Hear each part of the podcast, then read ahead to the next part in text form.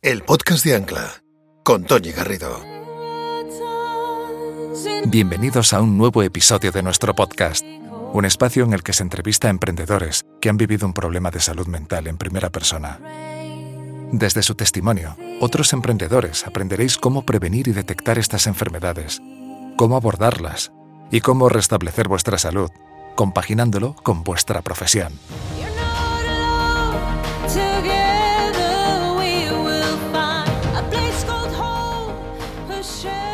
Carlos de Otto nació en Barcelona en 1973. Se licenció en Economía en la Heriot-Watt University de Edimburgo en el 97. En su recorrido profesional existen dos etapas. La primera dura siete años como consultor en mercados de capitales y la segunda como emprendedor.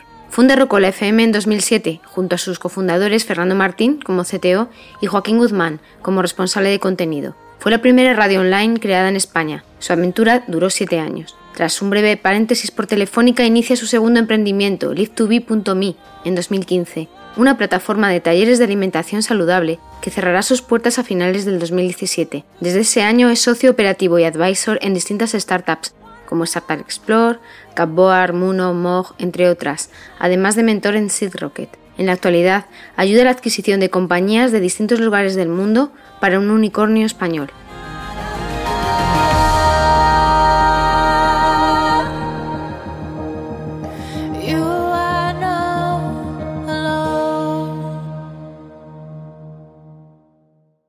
Queridísimo Carlos, amigo, eh, sé muy bienvenido a este capítulo nuevo del podcast de Ancla, que además inicia temporada nueva. Hace mucho que no teníamos podcast y inauguramos contigo. Muchas gracias por estar aquí.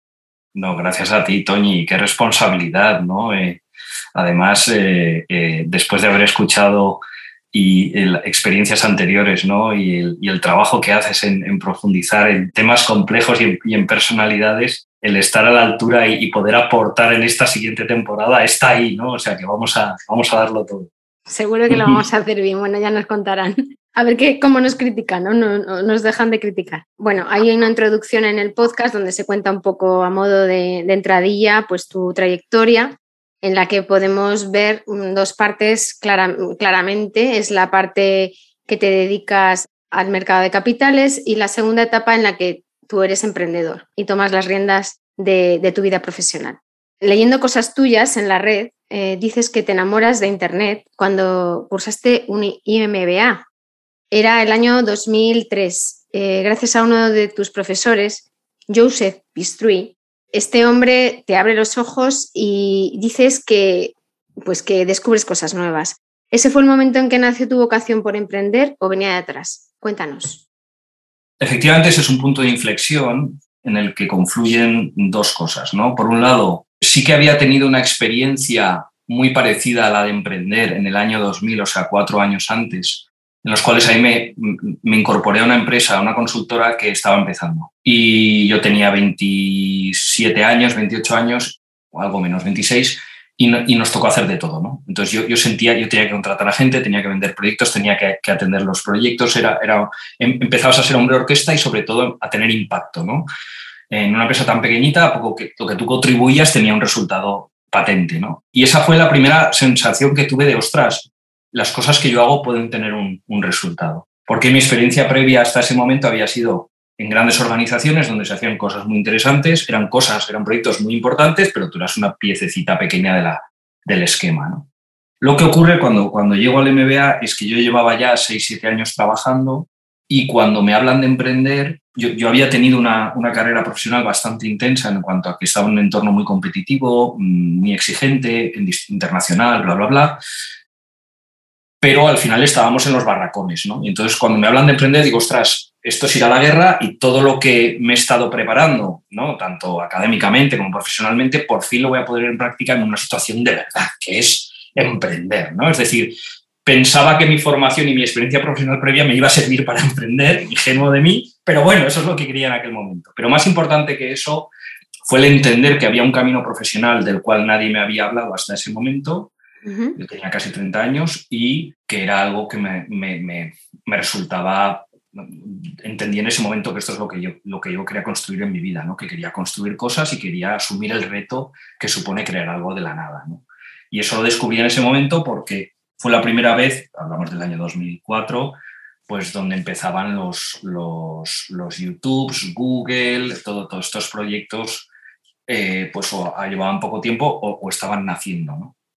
Y claro, para mí, pues como siempre había estado vinculado a la tecnología, aunque no fuera en el mundo Internet, pues para mí fue abrir una ventana, ¿no? Y dije, Dios mío, pero si, aquí hay un camino, ¿no? ¿Cómo es que nadie me lo ha dicho antes? un poco esa fue la, la sensación.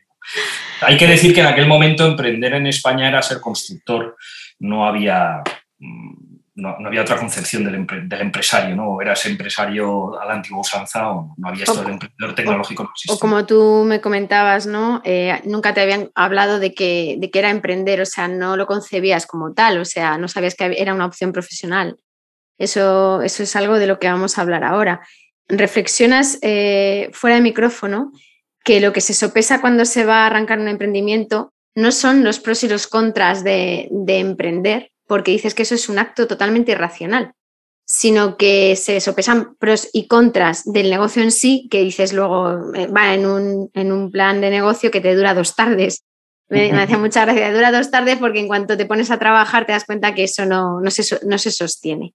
Háblanos de este sentimiento. Sí, la, yo, yo, como he, he, dado ese salto varias veces, eh, he pasado por el proceso, ¿no? En, en, cuanto a que la propia decisión de, emprender, el riesgo que supone y el coste de oportunidad es una decisión muy diferente a en qué negocio te vas a embarcar. Porque los negocios en los que te vas a embarcar puedes hacer análisis sesudos, racionales, sobre la oportunidad, el mercado, todo eso, todo eso hay que hacerlo, pero llega un momento en que tú tienes que decir, ¿lo hago o no lo hago? Y, ese, y eso es un salto que no puede ser racional. Hay varios ejemplos aquí, pero el que más me gusta es el de ser, ser padre ¿no? o ser madre. Es, no es una decisión racional. Si lo fuese, no, no, lo haríamos. Entonces, eh, es de esas cosas que tiene que haber un salto de fe porque solo cuando tomas esa decisión empiezan a ocurrir las cosas.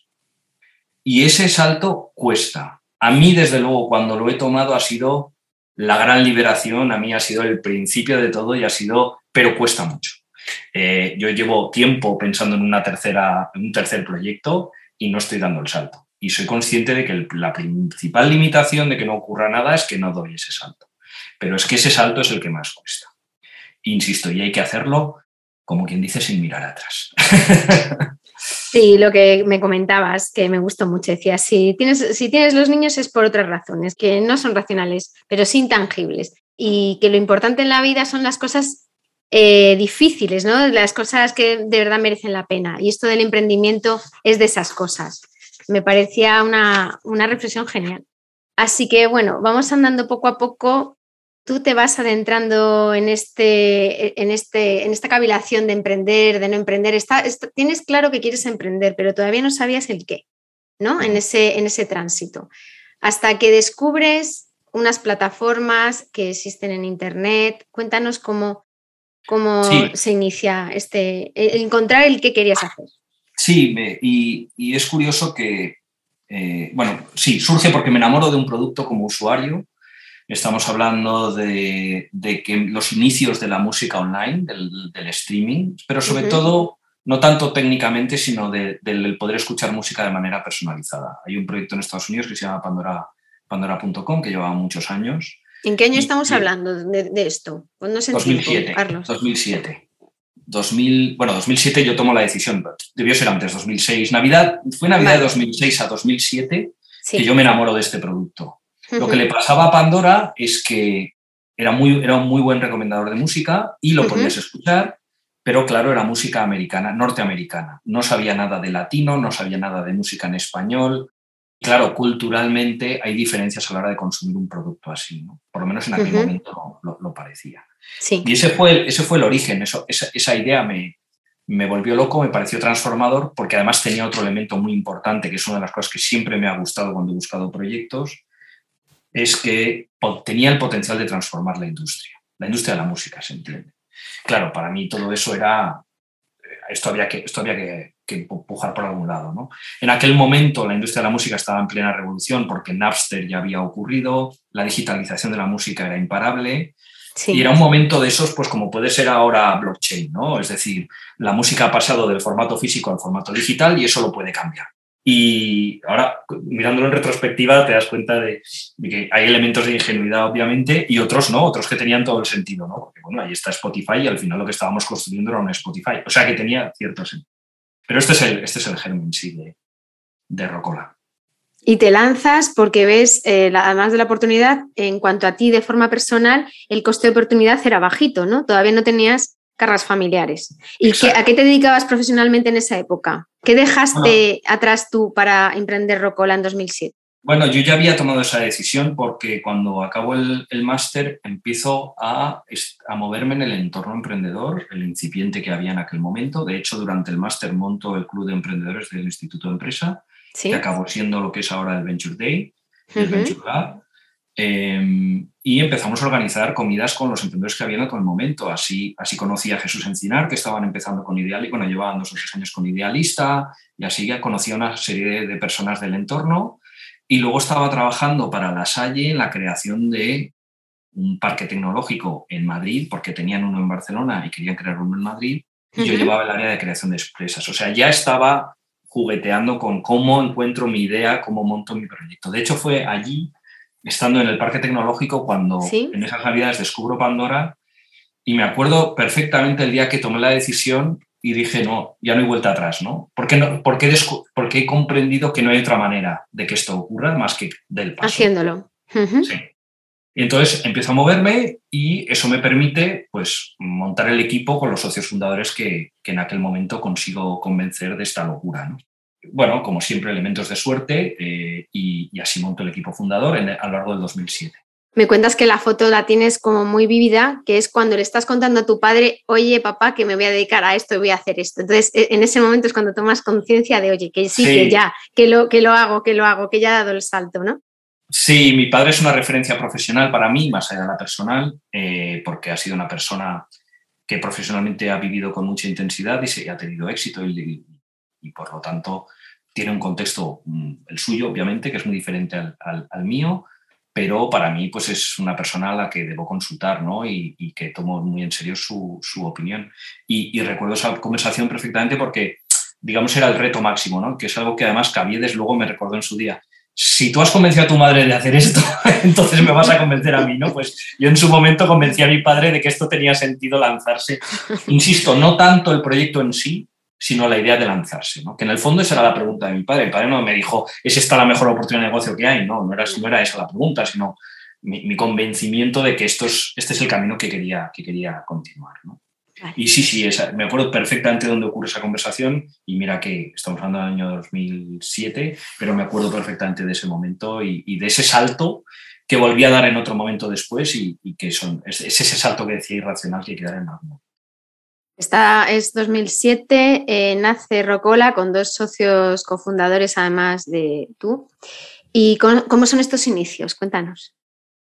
Bueno, en los inicios son siempre de ilusión, ¿no? los primeros, los primeros tres años son de, son de, son de ilusión, de expectativa, de, bueno, y de ir construyendo las bases de lo que tiene que ser el proyecto. ¿no? Tengo la suerte de, conseguir dos socios muy importantes para el proyecto. El CTO, por un lado, que era Fernando, que es una persona que, había conocido en, esa consultora pequeñita en la que tuve las primeras sensaciones de emprender.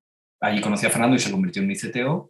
Y luego el, el, que fue luego el responsable de contenido y una figura muy importante de cara a la relación con la industria discográfica, que era el, Joaquín, el socio de, contenido, que lo conocí a través de mi suegro que, trabajaba en los medios. ¿no? Y fue, fue muy, muy importante, como digo, de cara a tener una relación con la industria sana en un contexto complicado, porque la industria discográfica, todo lo nuevo y todo lo que tuviera con lo digital, pues después de lo de Napster, les daba mucho miedo. ¿no? De hecho, sí. como acabó ocurriendo, uno de los grandes retos de este proyecto era la relación con la, con la industria discográfica, que al final son los dueños del contenido.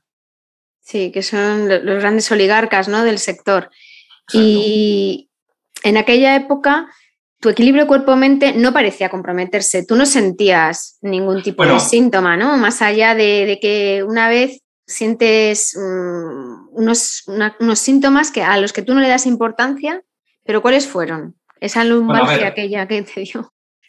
no, eso es, eso es bastante más tarde. A ver, en las fases iniciales, como digo, eran todo expectativas, ilusión. Ahí todavía no hay problemas. Los problemas acaban, acaban apareciendo antes o después. Los primeros dos, tres años todo va Nada es fácil, pero todo va bien, es decir, no, no, no hay, grandes, no hay grandes crisis, pero llegan, acaban llegando. En el año 2010 tenemos, por un lado, conseguimos la, mayor ronda de financiación, la más importante, que nos, da, que nos da mucho oxígeno, pero al mismo tiempo ocurre, por un lado, que el proyecto se estanca eh, y que tenemos, tenemos un, conflicto con, con, uno de los socios fundadores.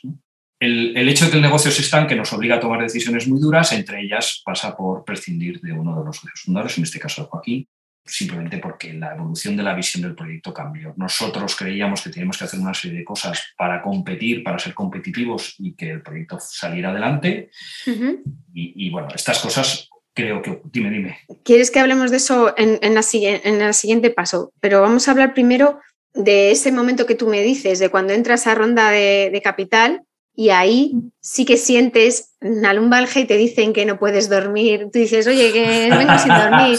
Ah, pues bueno, claro, que no duermas. Las, rondas, bueno, las rondas de financiación siempre dejan, dejan algún tipo de huella, ¿no? Eh, eh, de hecho, esta, es la, esta no es la primera, de hecho es la tercera ronda que creo que hacemos, pero es la más importante.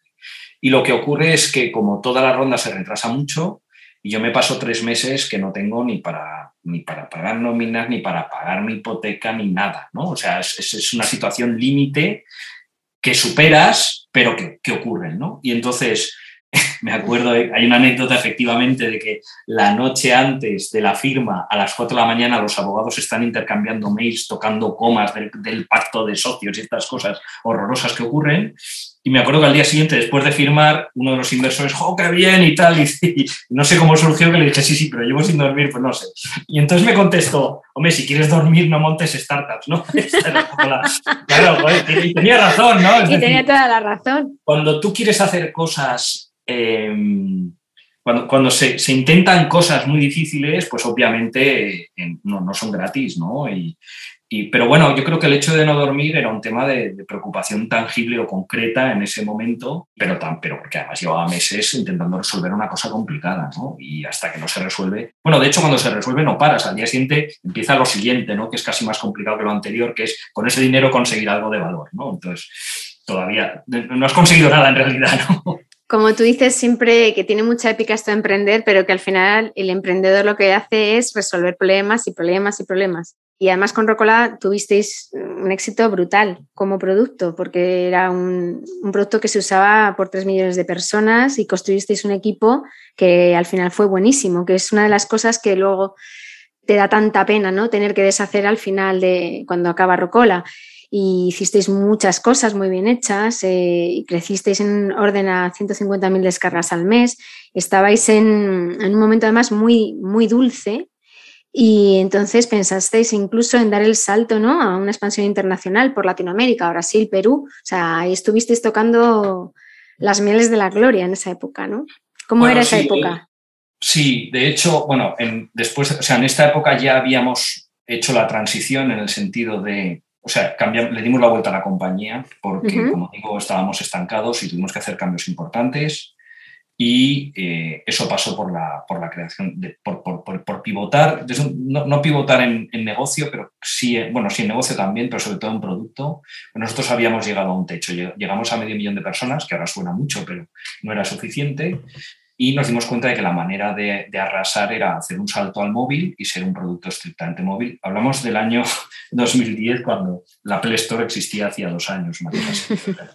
Era, era una apuesta, todos mis competidores, habían salido un montón de competidores y todos los competidores eran herramientas en el escritorio, ¿no? eran herramientas de, ordenador.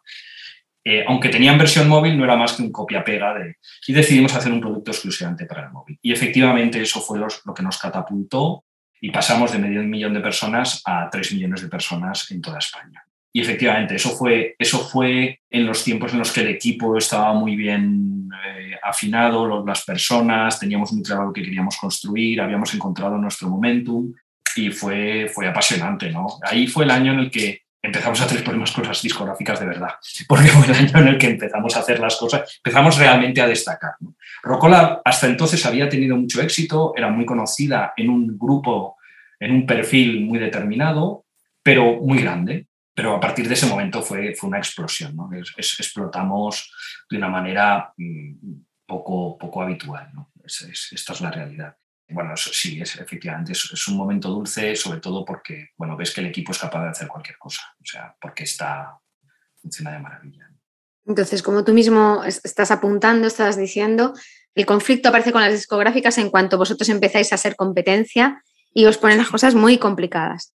Sí, eh, dime, ah, Ahí vienen los problemas, ¿no? ¿Es ahí cuando surge el tema que has adelantado anteriormente, cuando eh, vives la cosa que calificas como más dura que has tenido que hacer en tu vida, cuando te tienes que deshacer de, uno de tus socios fundadores?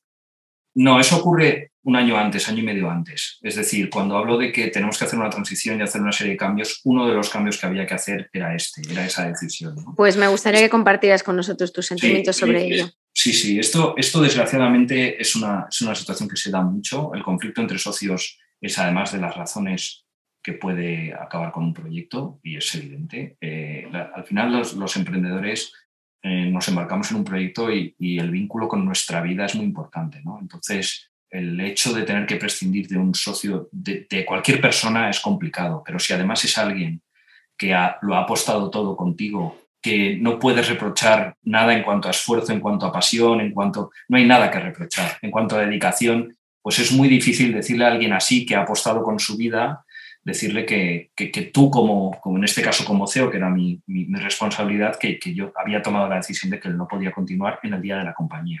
Evidentemente seguía siendo accionista, pero yo le sacaba de la gestión del día a día. Y eso, pues creo que era mi responsabilidad hacerlo por el bien del proyecto, pero obviamente no estoy satisfecho o no estoy orgulloso, mejor dicho, pero es algo que había que hacer. ¿no? Y, y decirle, mirarle a alguien a la cara y decirle algo así es, bueno, es duro para mí, me imagino cómo debió ser para la otra persona, ¿no? O sea que, sí, sí, esto es, es de esas cosas que yo creo que para las cuales nunca estás preparado, pero hay que saber que a veces toca y hay que hacerlo.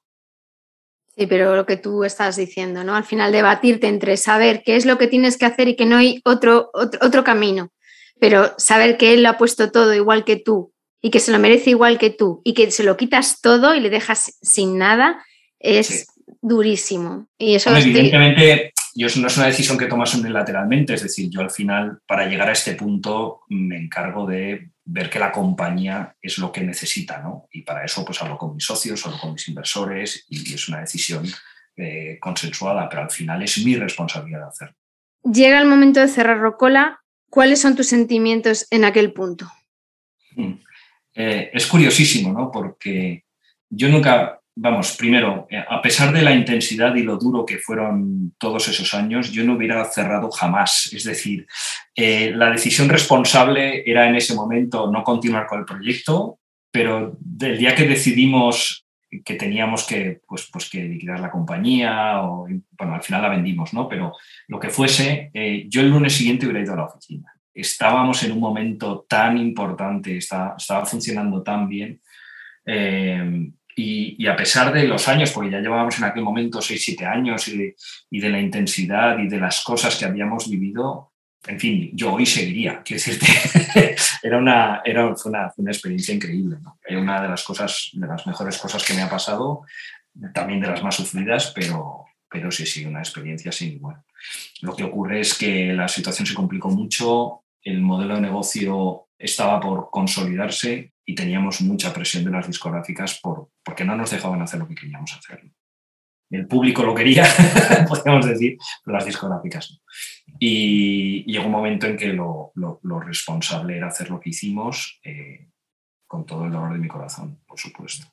Eh, ¿Y cómo gestionas esto? Porque además eh, te ves en el momento que hay como un concurso de acreedores con el miedo ¿no? a que hubieran quedado algún tipo de fleco que no que te diera problemas en el futuro, ¿no? Y era, era algo complicado, ¿no?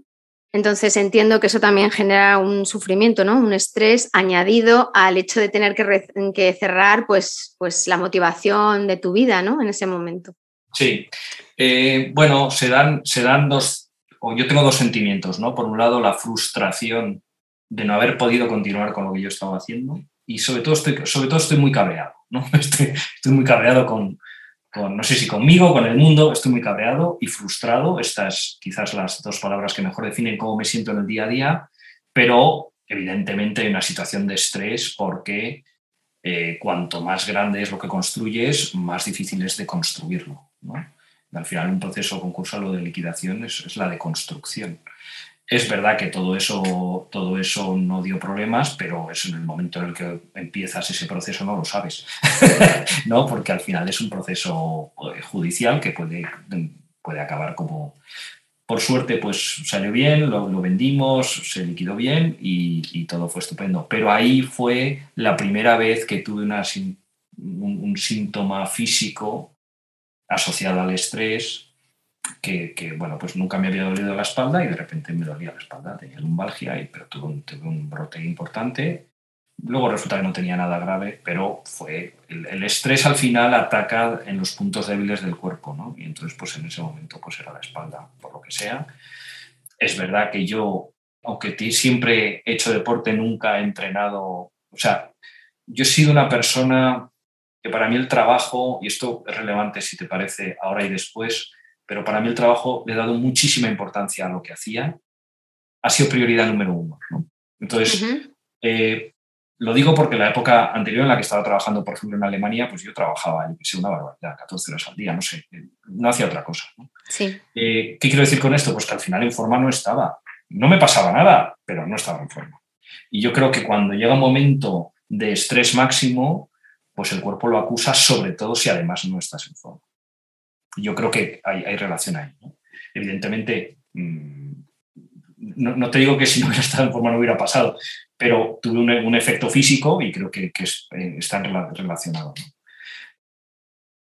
Y, pongo énfasis en el hecho de la importancia que le he dado al trabajo siempre y que siempre he querido hacer cosas grandes y tal, porque luego he aprendido que hay que poner las cosas en perspectiva, ¿no? Va un poco por ahí eh, el, el, comentario. Y esa es la primera señal, ¿no? De que, me acuerdo perfectamente de mi, mi mujer, que es abogada, y cuando cada vez que me llamaba el administrador concursal, parecía que me iba a dar algo, ¿no? Y bueno, pues me pasó dos veces. La tercera mi mujer dijo, si te lo vas a tomar así, esto no va a funcionar. Y efectivamente aprendí a gestionarlo. De hecho, me hice amigo del administrador concursal. es verdad, ¿eh? Hablamos mira, de vez en que eso es difícil, ¿eh? no, no, no, es verídico. Hablamos de vez en cuando.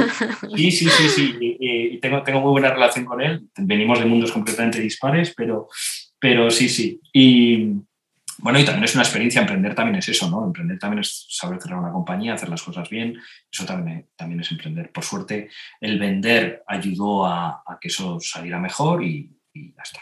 Pero sí, sí, ya fue la primera vez que tuvo impacto en mí de una manera tangible, ¿no? Y emocionalmente lo que me comentabas, ¿no? Sentir que has trabajado tanto, has hecho tantas cosas, ¿no? Y quedar con las manos vacías es, bueno, eso me pasó después. En aquel momento era más cabreo y frustración. Sí. Que eso, eso me ha ocurrido después. O sea, que lo que estabas es ofuscado, simplemente, ¿no? Estaba muy pero ofuscado, muy, cabreado, pero no, no ibas más allá de ese sentimiento. Eso, lo que estoy comentando, ocurre después. Sí, sí. Sí, porque en ese momento yo al final los logros también pesan mucho, es decir, jope, fíjate lo que hemos construido, y, el cabreo de no haberlo rematado. ¿no? Es, esa es, la, principal sensación.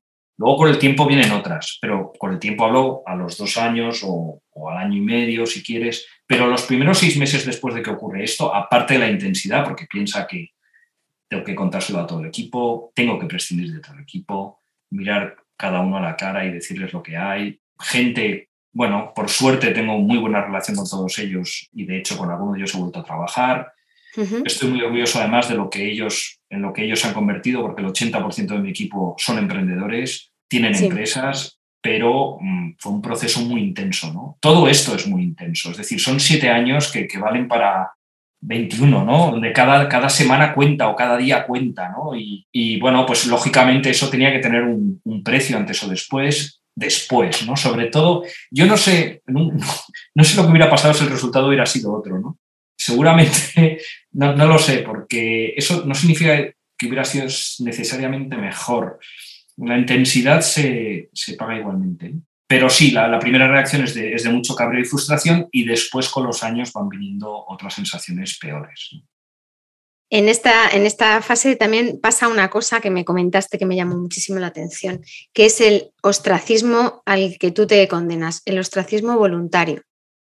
Eh, que es que has cerrado la empresa, y como tú ya no emprendes, tú ya no mereces estar ahí. O sea, eso me pareció brutal, ¿no? Cuando preparamos la entrevista y haces esta reflexión, que es al final la materialización de lo que en muchos podcasts hemos estado hablando, ¿no?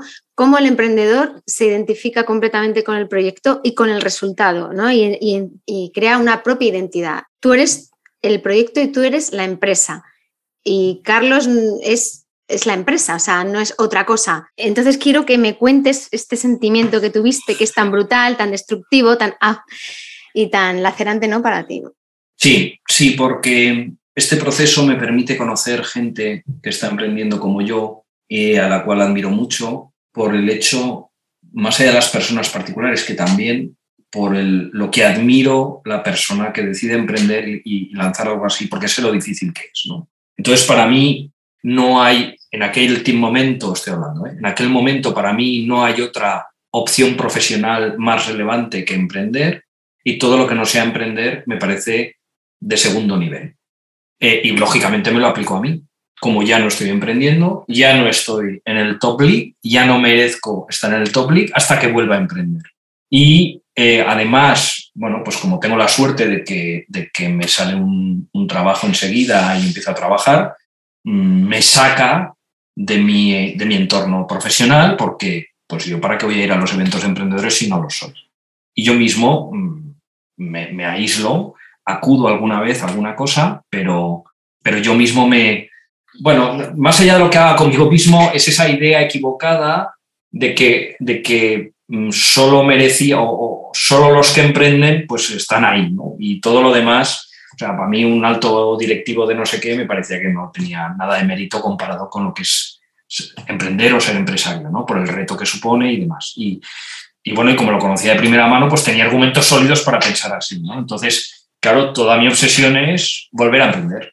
Que se suma mi frustración y cabreo de que no me haya salido bien, ¿no? Entonces, eso es un cóctel terrorífico porque te estás metiendo tú mismo una presión que nadie más te pone, innecesaria, y que además descubres con el tiempo que es mentira, ¿no? Que, no es verdad, que una cosa es la gente, que primero, que no todo es tan bonito como parece sobre lo que ves de los demás, que nadie es infalible, ¿no? Y que, en el fondo los demás lo están intentando como tú y, ni más ni menos, ¿no? Eh, entonces, también entender que la vida del, funambulista, si me permites eh, utilizar una expresión que hemos, que hemos eh, bueno, que, que, has creado tú y que me, y que me apunto, el, emprendedor pues, pues vive en la cuerda floja, ¿no? Y entonces a veces te toca trabajar por cuenta ajena. Mm, eso forma parte del camino, ¿no? No es, no es peor, son experiencias que sumas a, tu camino. Pero claro, yo en aquel momento estaba obcecado, estaba absolutamente cegado. Es verdad que era una energía positiva, todavía no era una energía negativa, fue lo que me hizo volver a intentarlo, pero acabó convirtiéndose en una energía negativa con el tiempo. O sea, a mí el tiempo no, no jugó a mi favor porque monté otro proyecto mm, que me dio alegrías también, pero que, acabó también eh, antes de lo que me hubiera gustado y ahí es donde todo se todo colapsó, ¿no? O sea, todo eso que yo iba acumulando eh, se precipitó y fue, fue, no sé si quieres llegar ahí ya, pero ese es el, ese es el hundimiento del Titanic, ¿no? Vamos antes de llegar a la hecatombe y al hundimiento del Titanic, vamos paso por paso. Estamos en el año 2015 y aparece tu segundo emprendimiento, Live to y Live to Me.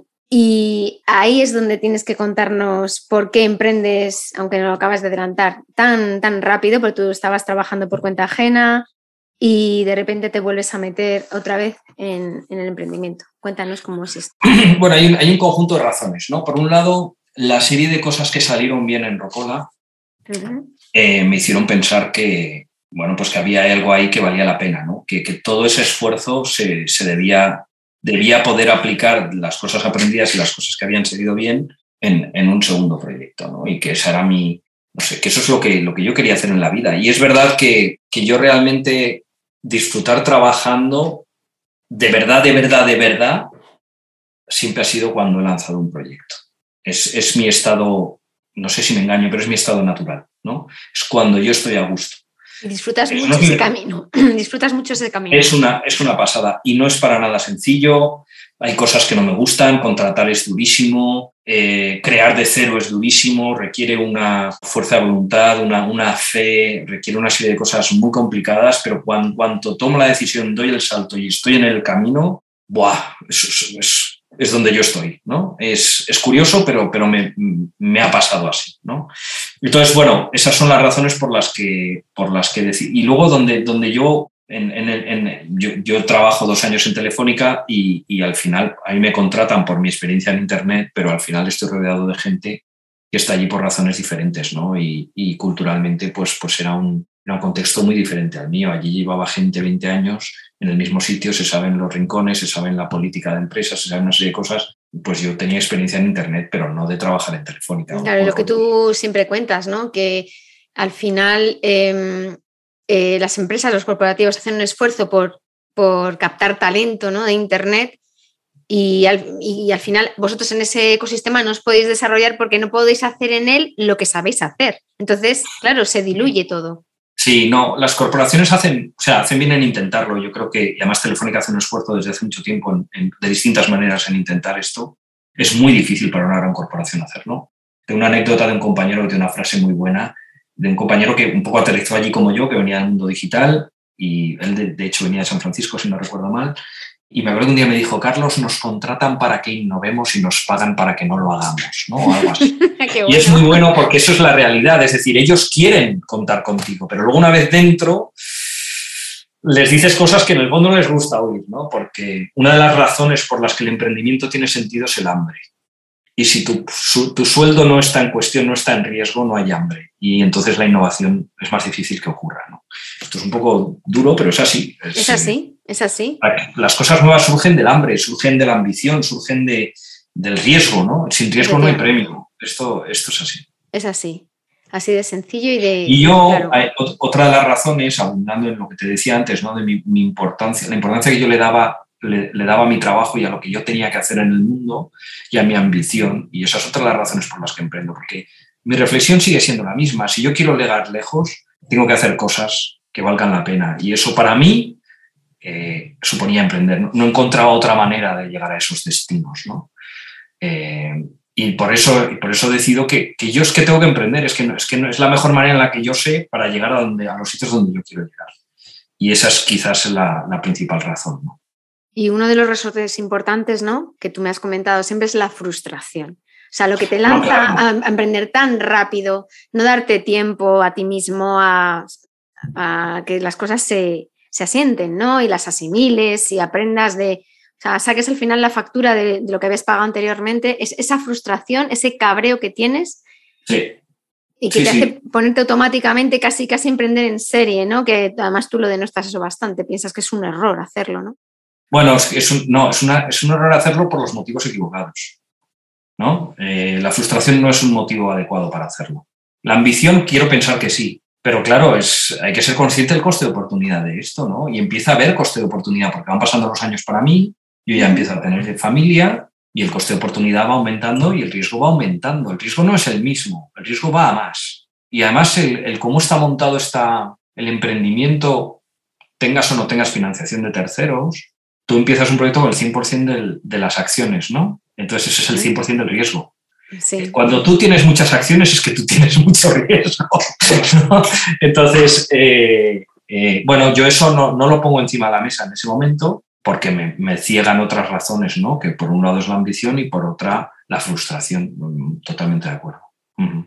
Y que no creo que sean las mejores razones. Las mejores razones tienen que ser he visto una oportunidad, he visto un problema que se puede resolver. Evidentemente todo eso lo tenía, ¿eh? pero o eso lo había analizado y había una propuesta y todo, todo, eso evidentemente estaba ahí, pero, pero hay mucho componente de estas otras cosas que, que, que hay que vigilar.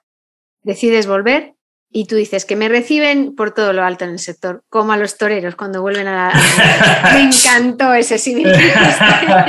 bueno, porque estoy, pero te lo cuento porque estoy muy agradecido, es decir, inversores que tuve volvieron a apostar por mí, inversores nuevos, eh, amigos, eh, bueno, gente del sector que valoraba mucho lo que habíamos conseguido antes y pensaba pues que, valía la pena apostar por Carlos otra vez, ¿no?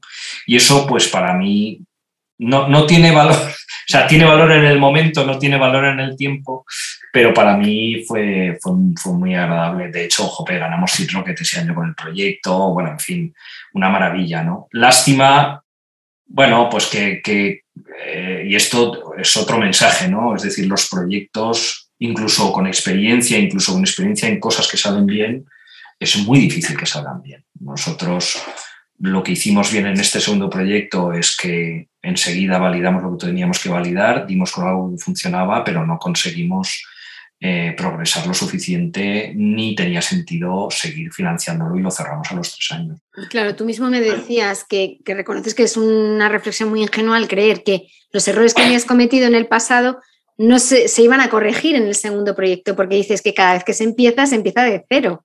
Y bueno, yo hace poco le contaba a un emprendedor que, que estaba empezando uno nuevo, le digo, oye, que tú sepas que tus clientes nuevos no saben nada de tu anterior proyecto. O sea, tus clientes nuevos te tienen que comprar por lo que eres ahora. ¿no? Y eso es así, es decir, por suerte en el mundo inversor sí que tenían referencias mías, pero claro, mis clientes nuevos les daba igual quién había sido yo o quién había sido Rocola, ¿no? Evidentemente. Sí que fue un ejercicio muy bueno, pero no, no tenía sentido, ser una oportunidad que no tenía.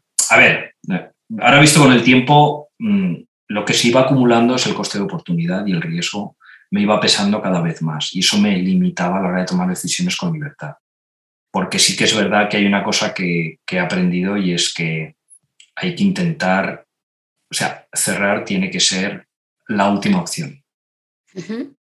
Es difícil porque si necesitas dinero, a veces no tiene sentido pedir más dinero, pero hay que conseguir alargarlo sin dinero, ¿no? Y, bueno, nosotros lo intentamos, de hecho, ¿eh? no, no, lo cerramos inmediatamente, lo intentamos bastante, pero hay que, quizás, quizás es aunque tengas que seguir trabajando para otros, pero no, no lo mates del todo, ¿no? déjalo vivo lo máximo posible porque es un activo. O sea, eh, en el fondo el mensaje es arrancar un proyecto, son los dos, tres primeros años son muy difíciles y ahí se acaba construyendo algo.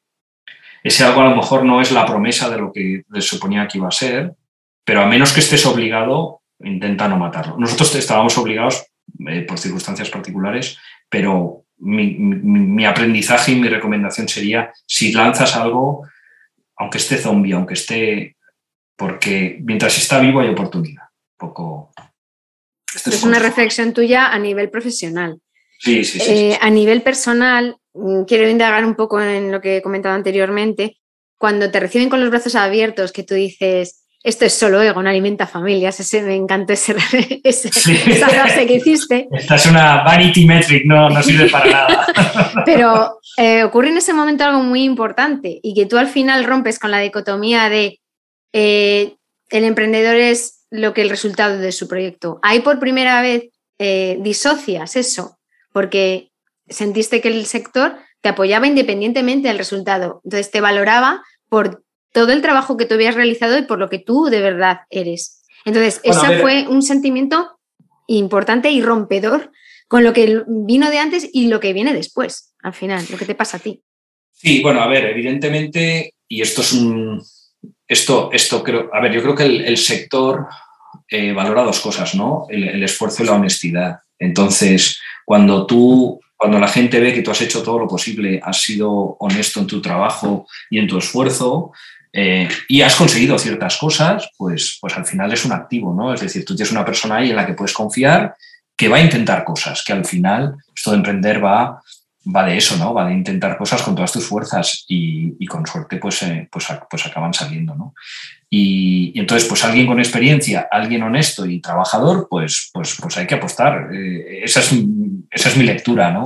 Lo harían conmigo y con cualquiera en circunstancias similares. O sea que, y eso es, de, eso es de agradecer porque al final creo que la empresa vive de eso, ¿no? La, empresa vive de la apuesta y vive del, y vive del trabajo. Y si el sector inversor de nuestro ecosistema no hiciera eso, pues no, habría oportunidad de negocio. Es que es, ahora, ahora es evidente, ¿no? Pero, pero bueno, en aquel momento fue satisfactorio.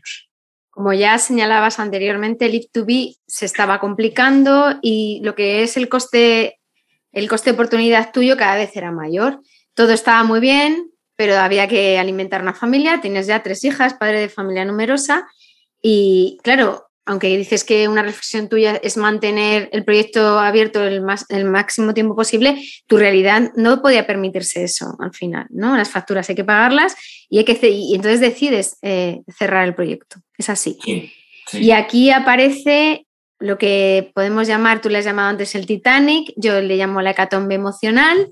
Empiezas a transitar por un camino negro oscuro del que no sabes muy bien el nombre.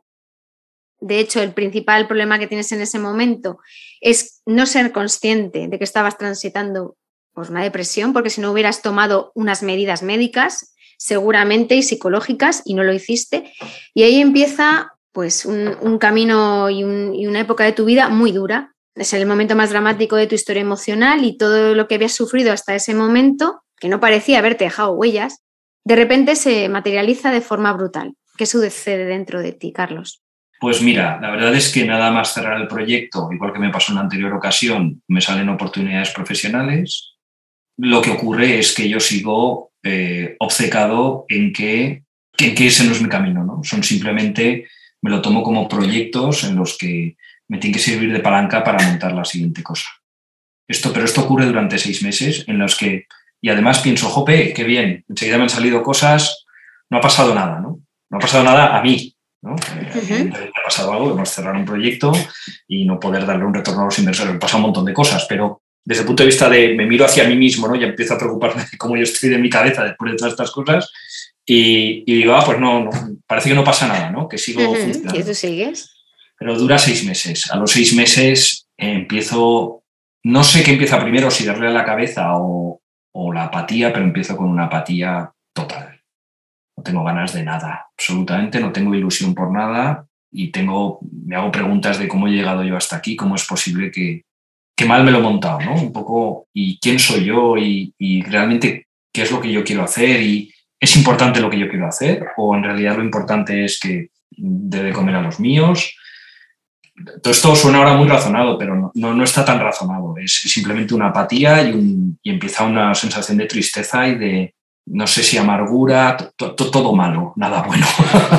Entonces entro en una fase en la que, en la que me paso el día pues, medio tumbado, me, cuesta, me cuesta salir de la cama. Eh, una vez salgo sí que hago cosas, o sea, yo no he dejado de trabajar nunca, eso por supuesto, pero yo he tenido siempre muchísima ilusión por casi todo, todo he pensado que me iba a llevar a grandes sitios y, esa ha sido mi actitud siempre, ¿no? Eh, o he intentado que esa fuera mi actitud siempre y, o sea, no he perdido creo hasta ese momento no había perdido nunca la creencia y la ambición de hacer grandes cosas, porque bueno, el hecho de que me encontrara problemas en el camino forma parte de ese camino, ¿no? No me lo tomaba, no me lo tomaba como, pero llegó un momento en que tantas leches, llegó un momento en que en la siguiente ya no, ya no me he levantado. En la siguiente ya me ha dado de verdad, ¿no? O el cúmulo de tortazos hace que, que ya dices, eh, tu cuerpo sale por otro lado y en vez de hacia arriba es hacia abajo, ya está.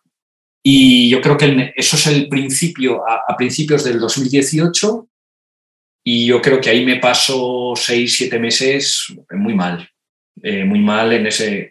Bueno, para que tengas una idea, eh, yo Liz tuviera un proyecto de, era un proyecto de salud, de, cocina saludable, me metí mucho en el mundo del deporte, mucho en el mundo de la alimentación y bueno, pues estaba muy en forma, hacía ejercicio seis veces por semana, en fin, estaba muy, muy metido, porque claro, a mí una de las cosas que me gusta de los proyectos es que me meto hasta el fondo, o sea, profundizo en el sector o en el tema y me lo hago propio, ¿no? Es una de las cosas que me gusta de ese trabajo. Claro, yo me convertí en, vamos, entrenaba con, eh, en fin, lo hacía todo, ¿no? Todo lo que había que hacer para entender lo que intentábamos resolver, ¿no?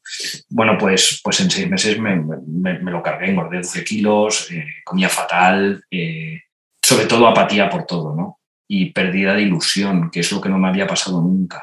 Nunca me había pasado eso. Siempre proyectaba, ¿no? Siempre. Y esa proyección era lo que me hacía seguir empujando y tal, ¿no? Y durante ese año 2018, no sé cuánto me duró porque ahora ya empieza a pasar tiempo, y, pero, pero vamos, el, el, cuestionártelo todo, ¿no? El cuestionarte qué hago yo aquí, no sirvo para nada, no. Todo porque no he conseguido nada, ¿no? Y encima tengo que. Luego se junta otra cosa y es que empiezo a entender que yo mi estado de felicidad es emprendiendo, pero no he conseguido con eso ganarme la vida. Entonces a lo mejor no puedo permitirme emprender. Eso lo expreso ahora, pero en ese momento no era capaz de expresarlo así, porque para mí seguía siendo la solución para todo. Entonces estoy en un callejón sin salida, ¿no? Absolutamente oscuro, donde además he llegado allí por mis propias decisiones, no, no puedes culpar a nadie tampoco, ¿no?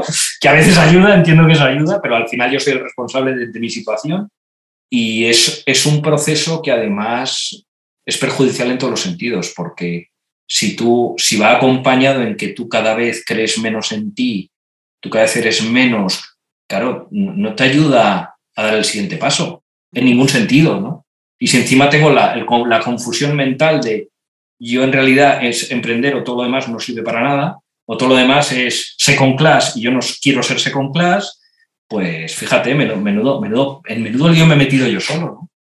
Y al final, y esto es algo que he aprendido en nuestras conversaciones estas semanas, en el fondo estoy pagando el precio de lo que me pasa con Rocola, ¿no? Y, y, todo lo que viene después es, es la búsqueda de volver a tener Rocola de alguna manera. Bueno, yo creo que en parte es mi proceso de maduración, ¿no? Como, como individuo, porque al final, pues, eh, esto es algo en lo que es uno de los mensajes que, en los que quiero abundar, ¿no? Eh, en ese proceso empiezo a descubrir, bueno, ya, ya voy mejorando, ¿eh? voy mejorando, empiezo a... estuviste mal año y medio, me has dicho, ¿no? Estuviste desde enero de 2018, mediados de 2019. sí, final, final del 19 eh, y gracias a cosas que me pasan, eh, pues que conozco a Nacho Ormeño y empiezo a colaborar en Startup Explore y empiezo a, a participar. Bueno, me ayudan mucho varias cosas, ¿no? Me ayuda mucho Seed Rocket, porque cada vez que iba allí, bueno, yo doy una de las charlas de Seed Rocket desde hace, desde hace años y, bueno, me hace sentirme otra vez pertenecer, ¿no? Y, y, además, bueno, pues un poco así, así se me trata, ¿no? Y, y bueno, pues eso para mí, pues es importante, ¿no? Porque bueno, al final los aprendizajes, que es una de las cosas que sí que te hace, es ayudar a los emprendedores que están empezando con, los aprendizajes de, los que lo hemos hecho más de una vez. Efectivamente. Y eso pues, pues da sentido a, mi existencia.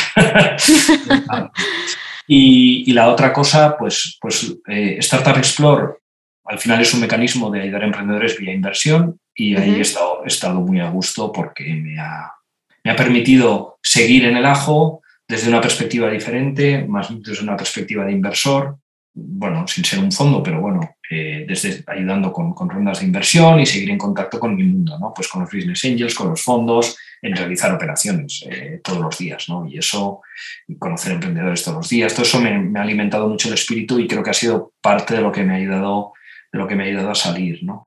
Porque para ti eh, es muy importante el sentido de pertenencia, o sea, está muy, ha quedado muy evidenciado en estas charlas nuestras que para ti eso es muy importante. Es curioso, es curioso porque yo siempre me he sentido muy independiente. A mí me cuesta, o, me considero una persona muy independiente, pero yo encontré en la emprendeduría el, el sitio en el que yo pertenecía, ¿no? Porque todos buscamos no sé, el que es, yo envidio mucho, por ejemplo, el que es vocacional, ¿no? El que es, yo quise siempre ser psicoterapeuta, joder, tío, pues qué suerte tienes, porque ya está, ¿no? ya no te haces preguntas existenciales, ¿no? Eso es. Entonces, yo, yo cuando empecé a trabajar, empecé a trabajar de una manera oportunista, es decir, un buen trabajo bien pagado en un sitio importante, ahí estoy yo, pero nunca sentí que perteneciese, sino que hacía un trabajo que era intelectualmente exigente y me pagaban bien por ello, punto pero no sentí que pertenecía. Sin embargo, para mí emprender hay una serie de valores intrínsecos en el hecho de lanzar un proyecto, dar trabajo a otros, crear negocio, etcétera, que me gusta pensar que pertenezco a eso porque son valores que me gustan. ¿no? Tuyo. Entonces, bueno, pues eso.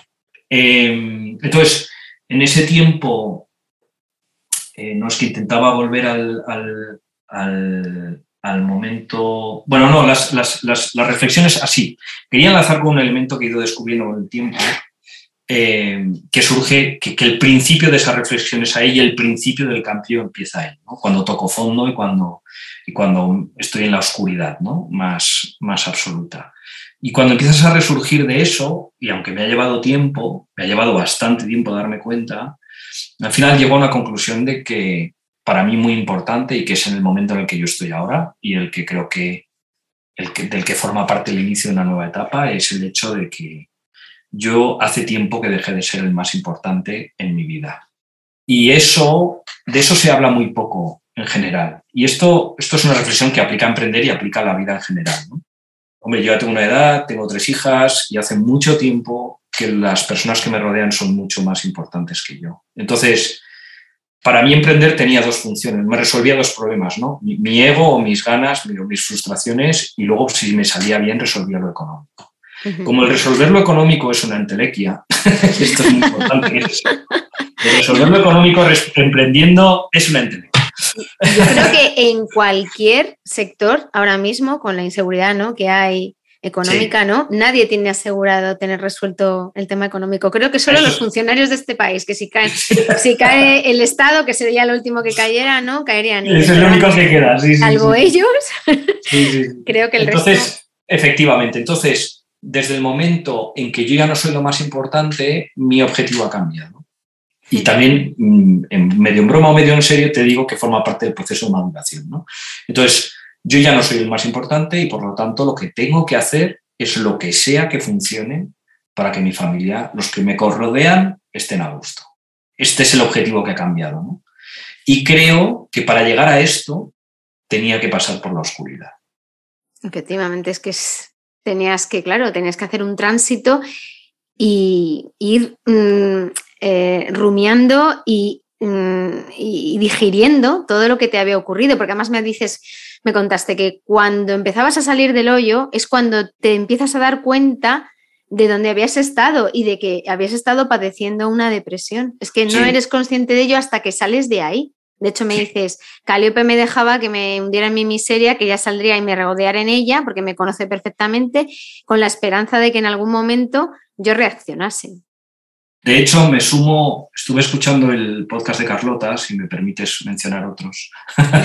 y, Carlota dice una cosa que, es muy importante y es, te tiene que dejar caer hasta el fondo, porque solo tocando el fondo eres consciente de dónde has estado y puedes resurgir, ¿no? Y la otra cosa muy importante es que una vez que ha pasado esto, estar alerta porque puede volver a pasar. O sea, de repente descubres que hay cierta fragilidad, que es un punto, es como lo de la espalda, ¿no? El cuerpo descubre zonas débiles y, es ahí donde atacan cuando hay problemas. De hecho, eh, una de las cosas que he aprendido más recientemente, y tiene que ver también con el, con el, entrenamiento y el, cuidarse, ¿no? y, el, y es que lo que me ha pasado después, aunque no he entrado en depresión después, creo, cuando ha habido dificultades, pues yo soy bastante voluntarioso, ¿no? Entonces, cuando estoy bien mentalmente, hago ejercicio, soy muy metódico hago todas las cosas que hay que hacer bien, las hago bien. o sea, leo, hago ejercicio, como bien. O sea, tengo esa capacidad además en el tiempo, ¿no? Hasta que me atacan por lo mismo. Hasta que profesionalmente, porque yo tengo la suerte de que en, mi vida personal eh, soy un privilegiado eh, por las personas que me rodean, pero en lo profesional pues tengo un reto importante, ¿no? Por todas estas cosas, por esa vida de funambulista que, llevo, ¿no? Entonces, cuando eso me va mal, cada vez que eso me ha ido mal, me ha afectado físicamente. Y entonces me, he propuesto que eso ya no, no va a volver a pasar. Es mi mecanismo de defensa. Es decir, si algo, primero, porque hay que relativizar, es decir, tú no eres lo que tú haces, tú eres una cosa y lo que tú haces o lo que consigues hacer o el resultado de lo que haces son otras. Dos, que esto es muy importante a día de hoy y nos pasa a la mayoría. Estamos todo el día recibiendo mensajes de éxito de los demás. Y eso no tiene nada que ver con tu vida. La vida de cada uno es la suya, tiene su, origen y su final, es al final, final del todo, y cada uno la vive como puede. Y, y, y por lo tanto hay que relativizar eso también. Es muy fácil compararse y es muy fácil ver que los demás progresan y tú crees que no, cuando tú estás progresando también, pero llevas otro camino. Y, todo eso forma parte de, o sea, hay que, proteger, hay que saber protegerse de esas cosas porque tú estás por encima de esas cosas y tienes que ser más fuerte que eso. Y yo creo que estoy aprendiendo a ser más fuerte, a, ser fuerte ante todas esas cosas, que en el fondo me hace mejor, mejor emprendedor o mejor profesional, ¿no? Porque esto es un proceso, ¿no? Entonces cada vez afrontar los proyectos con otro, con otra cara, ¿no? Con otra, es verdad que es muy importante cuando, cuando lanzas un proyecto vivirlo como propio, todos lo vivimos con esa intensidad, es parte de lo bonito de lanzar algo, pero hay que saber hasta dónde, aunque tú lo pones todo de ti mismo, no puedes poner algo que se lo lleve. Tienes que poner algo que puedas quedarte tú, ¿no? Si, que puedas al, final del día quedarte Un poco eso. Sí, no te puedes diluir como ser humano, ¿no? Al final. En, Exacto. y, dar, claro, y dar más de lo que tú eres, que es que no se puede dar más, ¿no? Puedes, diluirte en tus... Permíteme hacer la broma. Puedes diluirte en tus participaciones, pero no. me encanta la broma. Otro, de los aprendizajes que me comentaste es acerca de, cuando pides dinero a terceros para tu empresa, ¿no? Que decías, oye, que tienes que tener claro que has encontrado algo y qué es esto. Porque mm, al final el dinero no es el que resuelve el negocio, el negocio se resuelve resolviendo el negocio. Sí, sí, sí. A ver, esto es porque el Live to Be, a ver, en todos los proyectos se pivota, en todos. Sí, en todos. Y, y, de hecho pivotar forma parte de la manera de llegar al destino, ¿no? Claro, en, en, en Live to Be lo que pasó es que de, del proyecto inicial a lo que acabó funcionando hubo un pivotaje muy fuerte. Y en aquel momento mi reflexión fue, Jope, si hubiera pedido el dinero tras pivotar, en vez de al principio, cuando ya había encontrado el que funcionaba, el recorrido hubiera sido otro. ¿no? Claro, pero eso ah, a toro pasado se puede. A toro pasado es fácil, efectivamente. Claro, claro. Porque es verdad que luego descubrimos algo que sí funcionaba. Tuvimos otros problemas que no voy a detallar ahora, pero, pero sí que habíamos encontrado algo que funcionaba desde el punto de vista del producto. Eso también te demuestra que un proyecto empresarial son un conjunto de cosas, es decir, que el producto funcione es solo una de ellas, eh, la financiación en cada momento. O sea, hay, hay, que empujar muchos frentes a la vez. Por eso es difícil que salgan, ¿no? Porque, hacer, porque resolverlos todos, que es tu trabajo, es el principal reto. Y no, no todos se encajan en el tiempo, en fin, es, es, es complejo. Pero sí, eh, era un poco esa reflexión de, ¿no? Cuando se habla de rondas y cuando se habla de, pues el dinero ayuda, pero al final el reto al que te tienes que enfrentar es cómo resolver el negocio. Y es verdad que cuando ha habido épocas donde ha habido mucho dinero, tú podías ir, como quien dice, saltando de ronda en ronda hasta que le colocabas la empresa a otro. Pero el problema subyacente sigue estando ahí, que hay que resolver el negocio. Entonces, ahora que ya no hay ese dinero, se queda más de manifiesto si has resuelto el negocio o no. Estamos ya llegando casi al final de la entrevista. Eh, y hemos estado desgranando un poco todas las ideas, antes lo has comentado, pero yo te lo voy a preguntar de forma concreta ahora. ¿Podrías identificar cuál, cuáles han sido tus estresores a lo largo de toda la andadura de emprendimiento que has tenido?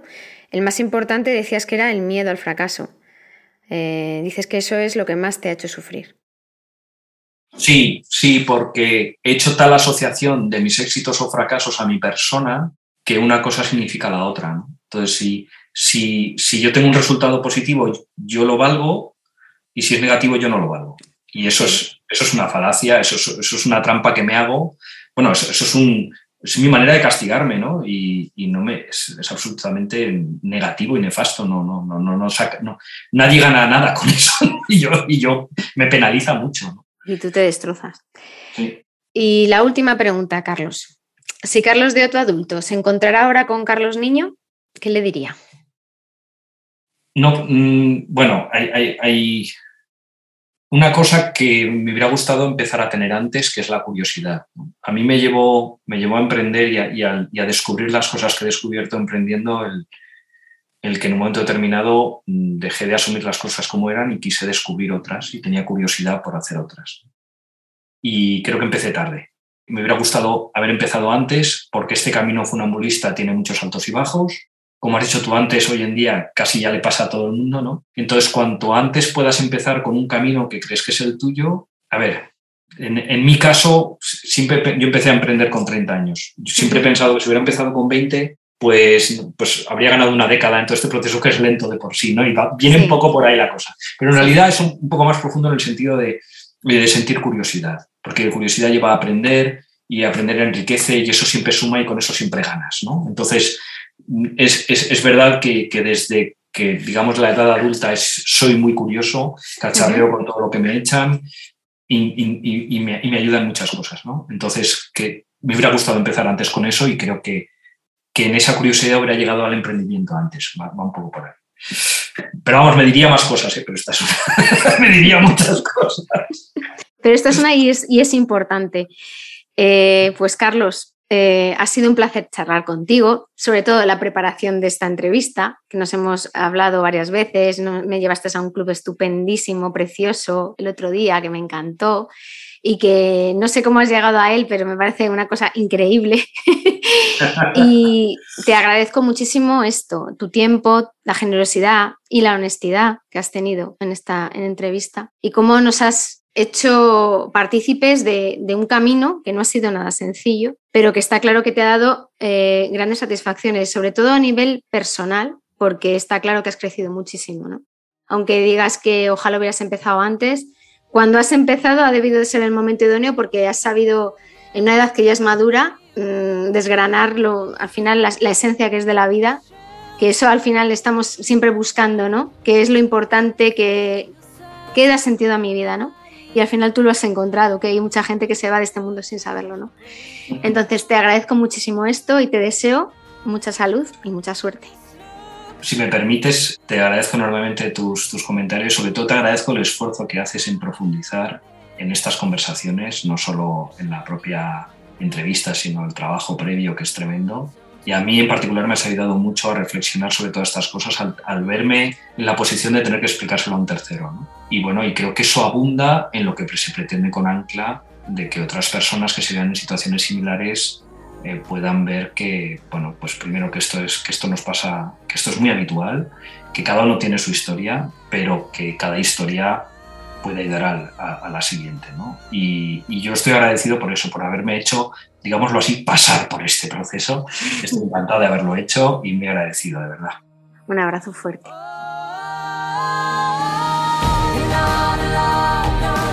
Hasta aquí el episodio del podcast de Ancla. Esperamos que os haya gustado. Muchas gracias a vosotros que estáis del otro lado por oírnos. En el próximo episodio volveremos a escuchar a un nuevo emprendedor con su propia historia de equilibrio cuerpo-mente que contar. Seguidnos en nuestra web ancla.life y en nuestras redes sociales para descubrir de quién se trata.